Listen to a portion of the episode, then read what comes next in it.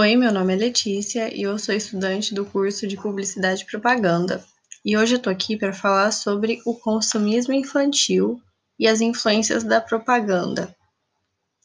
As propagandas cada vez mais visam um público infantil, e por conta da pouca idade, as crianças são mais vulneráveis a serem influenciadas para participar cada vez mais cedo do mercado de consumo. Há várias coisas que influenciam nesse consumo, podendo ser citado primeiramente a alimentação.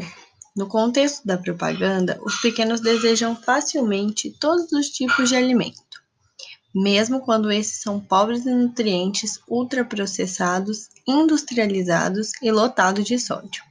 Apenas pelas propagandas que são coloridas, audíveis e animadas, que passam com mais frequência na televisão e no YouTube fazendo com que essas crianças cresçam adultos com doenças como diabetes ou até distúrbios alimentares.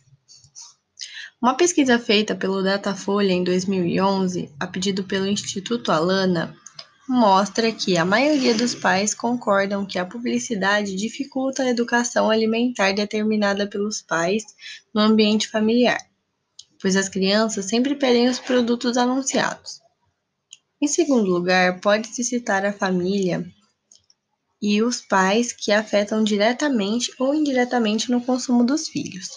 O sistema capitalista e a publicidade permitiram que as crianças crescessem com a ideia de aumentar os seus bens materiais e superestimar o mercado de consumo. Em muitos casos, as crianças participam das compras da família, seja em um lanche selecionado no mercado ou um brinquedo que desejam, tudo influenciado pelos apelos estratégicos persuasivos das propagandas. Assim sendo, a Associação Brasileira de Licenciamento de Marcas e Personagens resumiu em uma cartilha chamada O Caminho para a Publicidade Responsável de Produtos Destinados às Crianças fórmulas para que as empresas não propaguem seus produtos de forma antiética e abusiva. Mas, no ano de 2012, a psicóloga Lilian Guimarães sugeriu que os pais devem dialogar e abrir o jogo, envolver os seus filhos nas questões orçamentárias. Se os pais não podem comprar, os filhos precisam entender. Portanto, existe ainda a utilização de estratégias abusivas de comunicação desenvolvidas pelas empresas para explorar as crianças e convencerem cada vez mais a, as próximas gerações a consumirem em excesso. Desse modo, as escolas e os pais devem investir na educação financeira das crianças.